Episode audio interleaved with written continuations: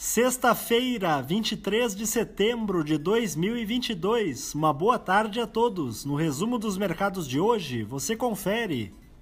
O Ibovespa terminou o dia em baixa de 2,06% aos 111.719 pontos, não conseguindo resistir à pressão vendedora que veio dos mercados no exterior por conta do medo crescente de que a luta contra a inflação também golpeie a atividade econômica. Ainda assim, na semana, a Bolsa Brasileira acumulou ganho de 2,33%.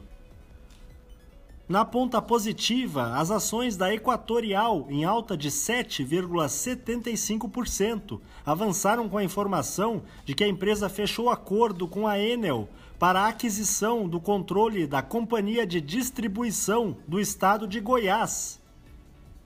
Na ponta negativa, os papéis da Gol, em baixa de 6,44%, recuaram enquanto os acionistas ainda repercutem a notícia de que a empresa firmou acordo de leniência com a CGU e a AGU, além de acordo semelhante com o Departamento de Justiça dos Estados Unidos, em valor total de 41 milhões de dólares. O dólar à vista, às 17 horas, estava cotado a R$ 5,25, em alta de 2,62%. Já no exterior, as bolsas asiáticas fecharam em baixa, com destaque para o índice acionário de Hong Kong, que caiu 1,18% e atingiu seu menor patamar em quase 11 anos. No Japão, o índice Nikkei não operou devido a um feriado local. Na China, o índice Xangai Composto recuou 0,66%.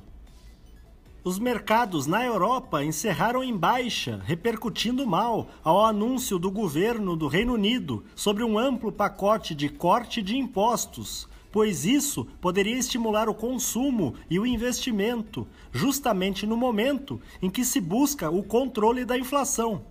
O índice Eurostock 600 teve perda de 2,34%.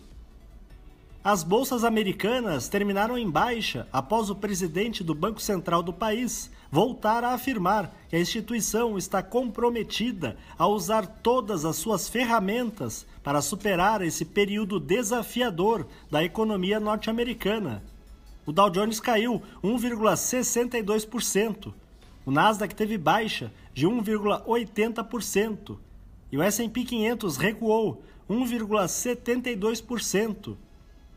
Somos do time de estratégia de investimentos do Banco do Brasil e diariamente estaremos aqui para passar o resumo dos mercados. Uma ótima noite a todos.